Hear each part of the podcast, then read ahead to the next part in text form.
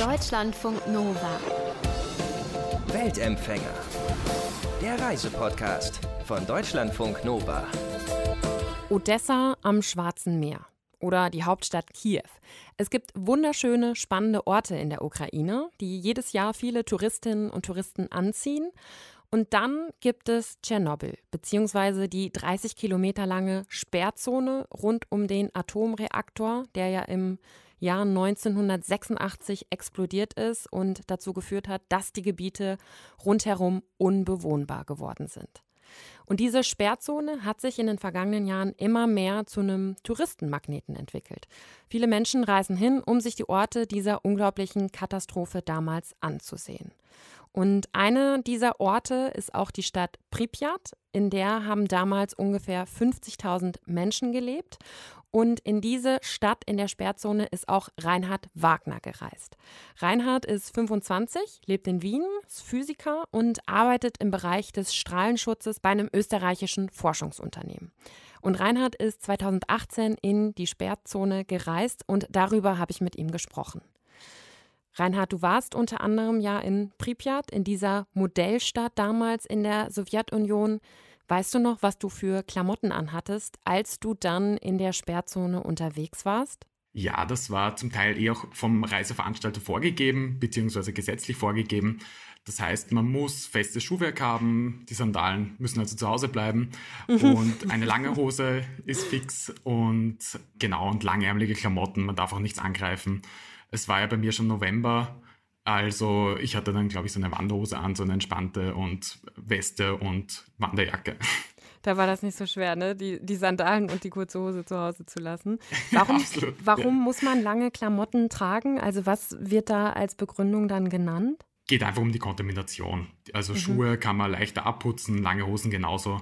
Von der Haut ist das immer ein bisschen schwieriger. Und ähm, für den Fall, dass tatsächlich eine Kontamination auftreten sollte, was so und so sehr unwahrscheinlich ist, im schlimmsten Fall würde man die Hose einfach da lassen und mit wenn das auf den Beinen ist, ist das halt schwieriger. Okay, das heißt Kontamination, wenn man dann, keine Ahnung, irgendwas Kontaminiertes anfasst oder wogegen genau. kommt oder so dann, ne? Genau. Okay. Mhm. Also grundsätzlich sind die Touren ja schon so ausgelegt, dass das nicht passiert, aber könnte ja auch theoretisch sein, dass ein Teilnehmer mal wegläuft, oder? Ja. also. Selber auf Erkundungstour geht. Was hatte man sonst im Vorfeld für Anweisungen oder Regeln, die man beachten musste, wenn man dann eben in der Sperrzone unterwegs ist? Grundsätzlich recht weniger. Also ähm, 18 Jahre muss man sein. Mhm. Man muss auch seinen Reisepass ab, äh, angeben. Also man darf nur mit Reiseveranstalter hin, also auf eigene Tour, das zu erkunden geht nicht. Ja. Ähm, genau aus dem Grund eben, weil ja bestimmte Routen vorgegeben sind, die als sicher angesehen werden. Und man muss sich da einfach eine gewisse Zeit, bevor man hinkommt, registrieren. Aber das war es im Großen und Ganzen an den Anforderungen. Hm. Und wird dann auch gemessen, also wie hoch die Strahlung ist oder so, auch bei euch? Oder wird das irgendwie, ja, wie wird es kontrolliert?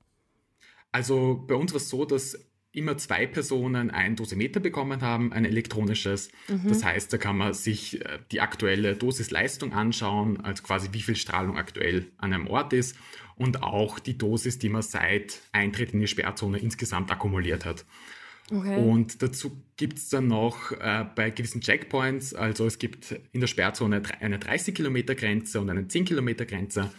Und immer wenn man aus dem inneren Kreis sozusagen in einen äußeren fährt, muss man dann nochmal zu einem Hand-Fuß-Monitor. Da werden dann nochmal äh, Detektoren gegen die Füße und gegen die Hände gehalten und da wird sozusagen auch nochmal überprüft, ob da eine potenzielle Kontamination da ist. Und da war aber nichts, also war immer safe Nein. bei euch? Also in, in dem Fall, ich habe ja sogar meine Schuhe dann nochmal mitgenommen auf die Uni. Ich wollte dann mhm. eigentlich meine Bachelorarbeit darüber schreiben. Das heißt, wir haben dann dort meine Schuhe und die Kleidung, die ich anhatte, nochmal in einen sehr, sehr, sehr sensiblen Detektor reingegeben. Ja. Aber leider nicht, also leider, ich muss mir ein anderes Thema suchen, weil wir nichts gefunden haben. Insgesamt eh positiv. Aber ja, also da war wirklich nichts mehr. Das heißt, du wolltest gucken eigentlich, ob nach deinem Besuch deine Schuhe oder Klamotten irgendwie mit Strahlung noch kontaminiert gewesen wären. Genau, ob dann noch irgendwelche Radionuklide drauf sind, aber also wir haben wirklich ja, ich sag wieder leider. Für deine Forschung leider gefunden. dann. Genau. Nichts gefunden. Jetzt hattet ihr ja die Gelegenheit, Pripyat fast menschenleer zu erleben, weil ihr ganz früh am Tag da wart und mhm. noch nicht so viele Touristen da waren. In was für Worten oder so ja, Schlagworten würdest du diesen Ort beschreiben? Schon sehr naturgeprägt. Das ist das, was mir jetzt dann im Nachhinein so ähm, konkret im Kopf geblieben ist. Wir waren ja im, im, Herbst, das heißt da schon dieser feuchte Waldgeruch in der Stadt. Auch das Vögelgezwitscher ist mir noch sehr präsent. Man kennt das vielleicht eh, wenn man einmal in ein altes, baufälliges Haus geht. Also dieser mhm. Geruch nach, nach Staub, Beton, Feuchtigkeit, ähm, aber auch schon waldig irgendwie. Ähm, das halt aufgedehnt auf eine Stadt. Mhm, ja. Und ist das dann, also sonst so Begriffe ist ja, oder der Ort wird oft ja auch so als, als Geisterstadt eben beschrieben. Trifft es das oder wie würdest du es beschreiben? In der Situation, wie, wo wir waren, würde ich das schon als Geisterstadt sehen, weil wir eben wirklich den Vorteil hatten, dass wir alleine waren. Hm. Ab Mittag, also so ab 13 Uhr, dann kommen die Reisebusse aus Kiew, weil man fährt so drei Stunden und um 10 Uhr gehen die Touren los ab da, da ist dann von Geister auf dann recht wenig noch mehr da. Also ja. ähm, da sind dann einfach die Reisebusse gekommen mit äh, Vollbesetzung und ab da, da muss man dann schon bewusst anderen Gruppen ausweichen, um ein bisschen das Gespür noch zu haben. Hm. Aber in der Früh, wo wir waren, ähm, ausgestorben, aber nicht unangenehm. Also mhm. dadurch, dass doch die Natur so präsent war und auch das Wetter halt traumhaft war, also Sonnenschein und äh, goldgelbene Blätter am Boden, äh, habe ich mich jetzt nicht irgendwie geängstigt gefühlt oder so. Ist dann schon ein harter Kontrast zu der Geschichte, ne? die man natürlich kennt, dann von, von, von Pripyat.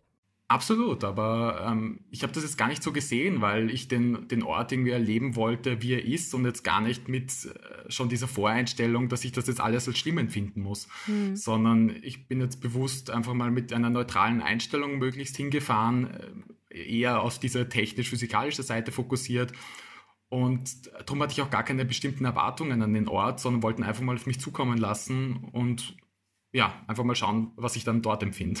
Hm. Nimm uns doch vielleicht noch mal mit ein bisschen nach Pripyat. Also Pripyat ist ja, glaube ich, ein Fluss auch, aber eben auch der Name dieses Ortes, der eben bis zu dieser Reaktorkatastrophe eben dort ja eine Modellstadt in der damaligen Sowjetunion war ja, erzähl uns vielleicht mal ein bisschen was über Pripyat für alle, die, ja, also für die, die meisten waren wahrscheinlich von uns auch noch nicht da, aber genau, wie muss man sich das vorstellen? Genau, das mit den Namen ist ein bisschen kompliziert, weil die Namen oft doppelt und dreifach verwendet werden. Also eh, wie du richtig gesagt hast, Pripyat ist einerseits der Fluss, den hat man dann als Kühlfluss für die Reaktoren verwendet aber auch die Stadt, wo die Arbeiterinnen und ihre Familien gewohnt haben. Hm. Das heißt, die wurde auch dann, ich glaube, kurz oder parallel zu dem Kraftwerk gebaut. Und ähm, das war natürlich eine privilegierte Stadt, das war ein angesehener Beruf, dort zu arbeiten und dementsprechend auch einfach als, als Modellstadt konzipiert. Genau, und die Stadt wurde dann eben infolge des Unfalls evakuiert, genauso wie äh, die restlichen Gebiete in der Sperrzone ähm, auch Tschernobyl ist eben nicht nur das Gebiet, sondern auch eine eigene Stadt, hm. die halt schon vor dem Kraftwerk und vor Pripyat da war. Da leben jetzt die Arbeiter, hm. also die es jetzt noch immer gibt, die jetzt noch im Kraftwerk Instandhaltungsmaßnahmen machen und Überwachung machen. Und Pripyat ist so, wie viele Kilometer ist das von Tschernobyl selbst entfernt? Ist nicht weit, ne? Also es ist. Na, also vom, vom Kraftwerk ist Pripyat so drei Kilometer entfernt und der Ort Tschernobyl ist vom Kraftwerk so um die 18 Kilometer entfernt. Okay. Hm. Also das Kraftwerk, ursprünglich war der Name ja ähm, wörtlich übersetzt jetzt Kraftwerk namens äh, Wladimir Ilyich Lenin. Hm. Aber nach dem Unfall wollte man natürlich nicht mehr den Namen Lenins mit einem gescheiterten Projekt in Verbindung bringen. Darum hat man dann nur mehr vom Kernkraftwerk Tschernobyl gesprochen. Gab es Sachen, die dich in Pripyat, also ich glaube, es haben ja damals ungefähr 50.000 Menschen etwa da gelebt. Die meisten ja, genau, haben dann eben in dem Kraftwerk damals dort auch gearbeitet und mit ihren Familien da gewohnt. Hast schon gesagt, ja, war so eine Modellstadt in der Sowjetunion. Hast du das wahrgenommen? Das, konnte man das noch spüren, dass das so eine Modellstadt war oder wie hast du es wahrgenommen? Schon, wenn man ein bisschen andere Maßstäbe anlegt. Also ist heute für uns schwierig, irgendwie eine Stadt aus Plattenbausiedlungen jetzt so als Modellstadt anzusehen. Ja. Aber man hat dann schon gemerkt, vor allem dann bei alten Bildern, die sie uns dort gezeigt haben, dass es für die damaligen Verhältnisse sicher sehr schön war. Also schöne Cafés mit vielen Mosaiken, also viel, mhm. viel kunsttechnisch auch. Ähm, Blumenschmuck entlang der Straßen, riesiger Hauptplatz. Äh, also und natürlich auch ähm, bestes Beispiel für, für den Status der Stadt, äh, der Rummelplatz, mhm. der damals natürlich extrem besonders war, obwohl er insgesamt, glaube ich, vier Attraktionen hatte. Also heute will man damit keine mehr hervorlocken. Ja. Und äh, für damals war es halt echt ein, ein Statussymbol, kann man ruhig so sagen, glaube ich. Hm, ja, voll.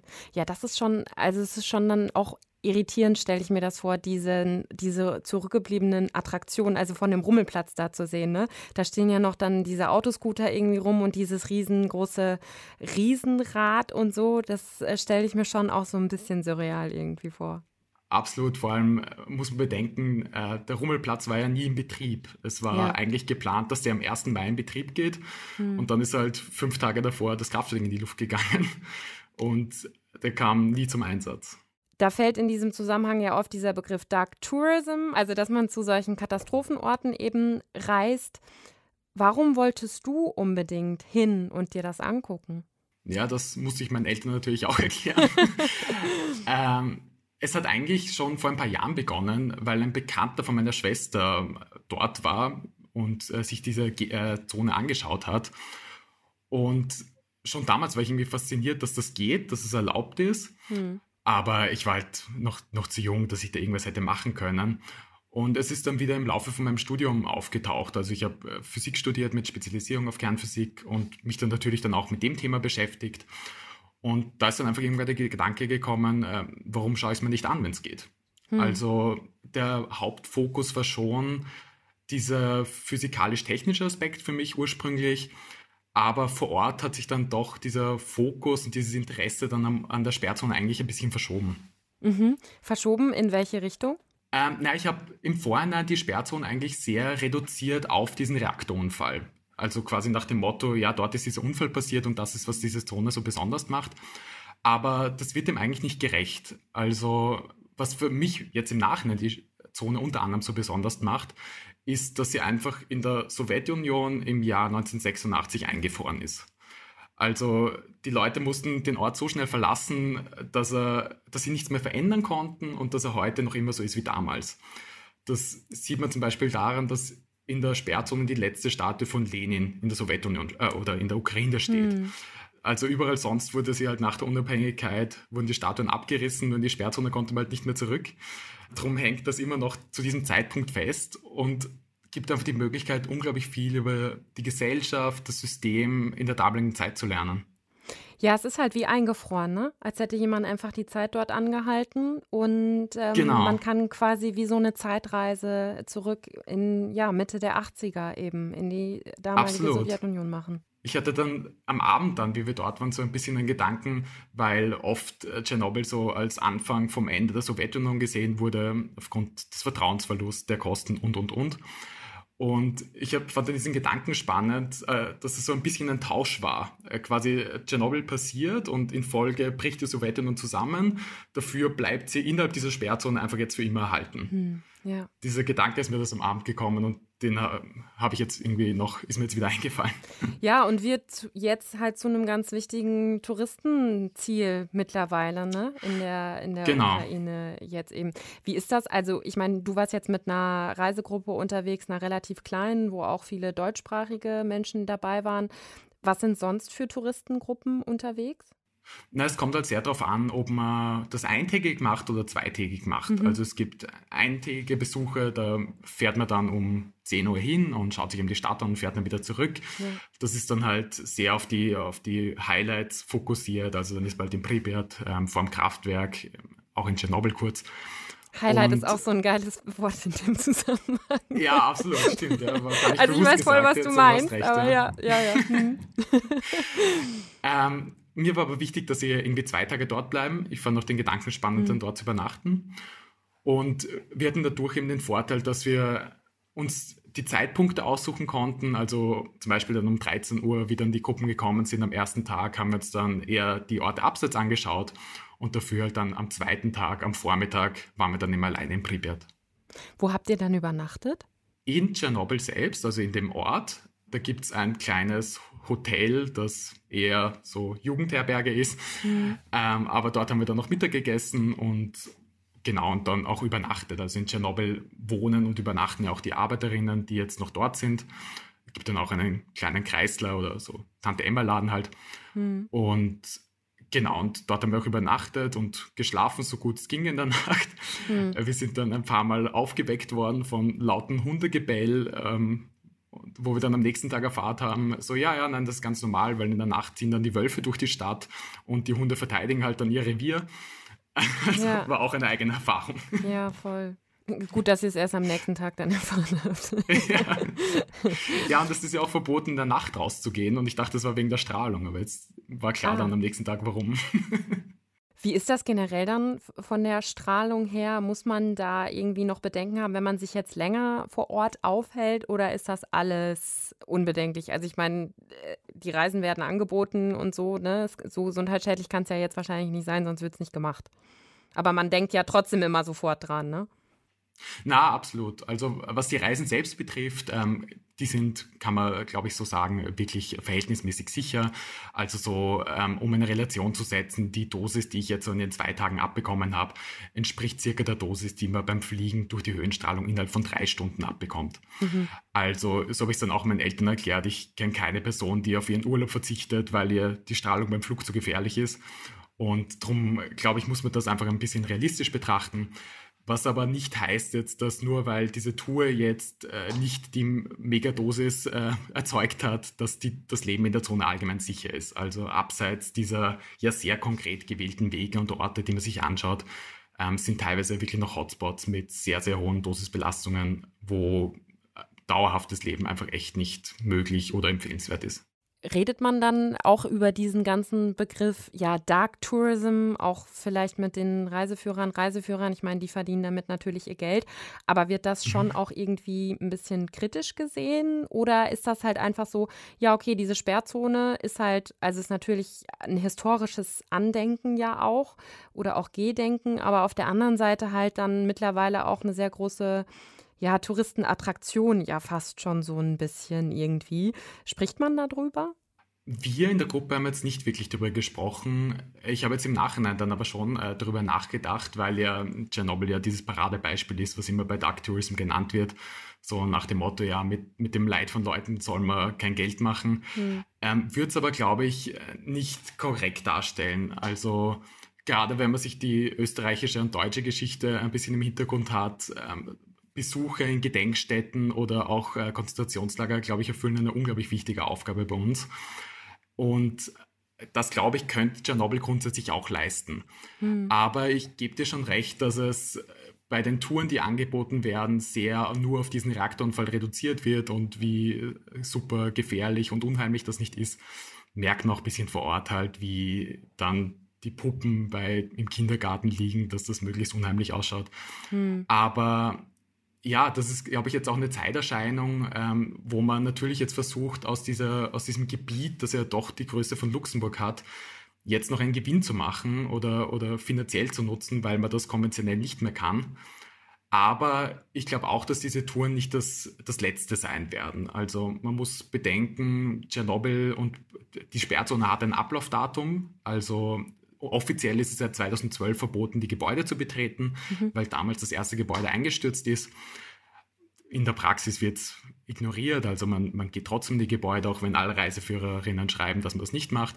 Aber früher oder später werden die Gebäude beginnen einzustürzen und dann äh, wird man sich was überlegen müssen, wenn man das klassisch nicht mehr nutzen kann. Dann muss man es entweder instand halten oder man weicht halt auf andere Aspekte der Sperrzone aus, dass man zum Beispiel mehr die Naturbeobachtung in den, in den Fokus rückt. Es gibt ja mittlerweile wieder freie Wolfsrudel, äh, Pferdeherden, Bisons dort. Also ich glaube, da wird man sich was überlegen und das dann auch anders nutzen müssen. Ihr habt euch auch den, das war ein neuen Schild, ne, über dem Reaktor auch angeschaut, diese, diese Glocke, die quasi Genau, das New, Fa hm. New Safe Confinement heißt das, genau. Das ist vor 2017, glaube ich, oder 2016 schon gebaut worden, hat auch jetzt zur Strahleneindämmung ordentlich was beigetragen. Das heißt, vor dem Reaktor selbst hat man jetzt nur mal ein Drittel der Strahlung, die man davor hatte. Ja. Und die verhindert halt natürlich auch, dass da weiter Radionuklide aus dem Reaktor irgendwie raus kommen. Wie fühlt man sich, wenn man dann davor steht und das sieht und auch die ganze Geschichte kennt? Und ich meine, du hast als Physiker und eben ne, mit Fokus auf Kernphysik eben auch nochmal einen ganz anderen Blick ja auch da drauf. Was geht denn einem vor, wenn man das dann so sieht, ne? Vor dem Reaktor selbst muss ich ehrlich sagen, eigentlich relativ wenig. Ja. Ähm, durch diese Abschirmung äh, war das für mich auch einfach nicht mehr greifbar. Also mhm. man, man steht halt vor einer riesigen Metallhülle, aber nimmt nicht mehr wirklich wahr, was da jetzt drunter ist. Also äh, muss ich sagen, der Besuch vom Reaktor selbst, das Davorstehen, war sicher kein Highlight meiner Reise. Ja. Das war okay, aber mhm. ja, hat mich jetzt nicht so beeindruckt. Ja. Hat denn dein dieser Besuch insgesamt vielleicht auch deinen Blick auf deine Arbeit insgesamt verändert? Also du beschäftigst dich ja jetzt nicht mit Atomkraftwerken, aber hast ja trotzdem Ahnung generell von der ganzen Materie. Hat das so ein bisschen deinen Blick auf deine Arbeit ein bisschen ja irgendwie beeinflusst? Ähm, ich glaube, es hat insofern das verändert, dass ich mehr Fokus drauf legt, ähm, bei solchen Themen neutral zu bleiben. Mhm. Also eben auch jetzt, wenn ich darüber spreche, dass ich jetzt nicht irgendwie das äh, verharmlosen möchte, aber jetzt auch nicht übertreiben, sondern äh, das Ganze wieder in eine sachliche Diskussion verwandeln will. Also darauf achte ich jetzt sicher mehr, ähm, weil die Sperrzone einfach ein bisschen die Komplexität ähm, der Situation mir vorgeführt hat eben mhm. eh, wie wir vorher schon gesprochen haben, äh, mit, dass die Wege und die Tour selbst was sicher ist, dass man aber deswegen absolut keine Aussage über die Sperrzone allgemein machen kann. Mhm. Und gerade das hat sich, glaube ich, schon verschoben, dass ich da jetzt bedacht bin, einfach möglichst objektiv und, und fachlich richtig darüber zu sprechen. Was würdest du sonst sagen? Du hast uns, ja, hat, hattest uns geschrieben, dass du eben dort warst und dich mhm. dieser mhm. Besuch eben auch generell einfach sehr geprägt hat. Was würdest du sagen, hat dich am meisten geprägt oder auch nachhaltig vielleicht in dir angeschoben, gedanklich? Danach war mein Fokus oder wurde stark mein Interesse geweckt auf die Sowjetunion und das Leben darin, weil mir das eben vor Ort so vorgeführt wurde und ich dafür eigentlich keinen Begriff hatte. Also natürlich kannte ich die, die, die Standardsachen und, und man liest halt was darüber, aber mit dem tatsächlichen Leben vor Ort der Leute und dem System wird, kommt man eigentlich nicht in Berührung. Mhm. Und das wurde eigentlich ausgelöst durch Kleinigkeiten dann vor Ort. Also äh, zum Beispiel äh, was zu den beeindruckendsten Sachen meiner Reise gehört, war der Supermarkt in Pripyat. Mhm. Der, wo man sich jetzt denkt, ja gut, ein Supermarkt, aber, aber die Geschichte dahinter fand ich so spannend, dass dieser Supermarkt in Pripyat auch für die Leute damals ein absolutes Highlight war, mhm. weil es ansonsten eigentlich nur so kleinere äh, Hausmannsläden gab in der Sowjetunion. Und zwar aus dem Grund, weil in einem Supermarkt jedes Produkt einen gewissen Ort im Regal zugeordnet hat. Das heißt, wenn ein Produkt fehlt und nicht geliefert werden kann, was in der Sowjetunion oft der Fall war, dann wäre einfach diese Misswirtschaft in den Regalen sichtbar gewesen. Drum hat man Supermärkte nur in Orten gebaut, die halt privilegiert waren und dementsprechend gut versorgt waren, dass man sich das leisten konnte, einen Supermarkt zu bauen. Und das waren eben so diese Kleinigkeiten, die mir dann so hängen geblieben sind, wo ich überhaupt keinen Blick gehabt hätte, aber das einfach echt langfristig dann was in meinem Denken geändert hat. Ja, und was für uns halt, also gerade auch hier in, gut, in Corona-Zeiten hat man das bei Klopapier nochmal gesehen, was Absolut. das heißen kann, wenn Regale irgendwie leer sind. Aber das einfach in einem völlig anderen System ja auch einfach nochmal ein, eine ganz andere Bedeutung halt hat, ne? Und das genau. einfach so vor Ort überhaupt mal zu sehen und wahrzunehmen, ist ja auch was, was man sonst nicht irgendwie, ja, tut. So. Nein, absolut. Und dass man mit diesen Schlagwörtern mal ein Bild dazu hat, mit, mit klassenloser Gesellschaft. Ja. Mhm. Also natürlich kennt man diesen Begriff, aber wenn man dann durch ein 16-stöckiges Gebäude geht und dann in die Wohnungen schaut und dann sieht, dass jede Wohnung denselben Aufbau hat, dieselbe Küchenausstattung, denselben Herd, äh, der einzige Unterschied ein paar Bilder an der Wand sind, äh, beginnt man zu verstehen, was das heißt in der Praxis. Ja. Und auf der anderen Seite dann aber wieder, wenn man aus Pripyat rausfährt, zwei Kilometer, und ist man in einem Bauerndorf, wo dann noch eine Holzhütte steht, eine Bauernhütte, wo es einen Raum gibt, der zugleich Küche, Schlafzimmer, Wohnzimmer ist und der direkt an den Stall angrenzt. Und das war halt vor 35 Jahren. Ja. Zu dem Zeitpunkt sind Leute schon am Mond gewesen. Also das, das sind dann so Erfahrungen, die dann, glaube ich, bleiben. Total. Und du hast aber auch schon angedeutet, dass sich die Natur dort auch, die in der Sperrzone, ja, das Gebiet eigentlich wieder so zurückerobert hat auch, ne? Genau, also zumindest was die, ähm, was die Vegetation betrifft, die hat sich das auf jeden Fall äh, zurückgeholt. Ähm, bei den Tieren hat man dann nachgeholfen, da hat man dann ähm, wieder einzelne Tiere ausgewildert. Aber ähm, als, als Beispiel ein, ein Fußballstadion äh, gab es vor Ort, von dem ist jetzt nichts mehr zu sehen, weil einfach das gesamte Feld mit Bäumen bewachsen ist. Mhm. Aber es ist ein, ein cooler Anblick, wenn man dann auf der Tribüne steht und auf dieses Feld von Bäumen schaut. Ja, krass. Und dann stehen in diesem Fußballfeld einfach ist ein Wald quasi. Ist ein Wald, ja. ja okay. Also man, man, man, steht auf der Tribüne und schaut auf einen, auf einen schönen Wald. Jetzt hattest du ja, also du hattest, äh, hast schon gesagt, du wolltest deine Schuhe eigentlich untersuchen und dann deine Bachelorarbeit mhm. eben auch äh, noch drüber schreiben. Das hat ja jetzt nicht funktioniert. Worüber hast du sie dann eigentlich am Ende geschrieben? Über den Detektor, mit dem ich das messen wollte. Ah, okay. Das heißt, das hat sich also, dann doch noch äh, auch fachlich für dich gelohnt. Ja, also nicht, nicht das, was ich wollte, aber hat gepasst und für Mars habe ich es dann besser gemacht sagt Reinhard Wagner, mein Gast im Early Bird. Und es gibt auch eine sehr erfolgreiche HBO-Miniserie über Tschernobyl aus dem Jahr 2019. Falls es euch interessiert, könnt ihr ja mal reinschauen. Das war's von mir. Rahel Klein ist raus. Bis ganz bald. Deutschlandfunk Nova. Weltempfänger.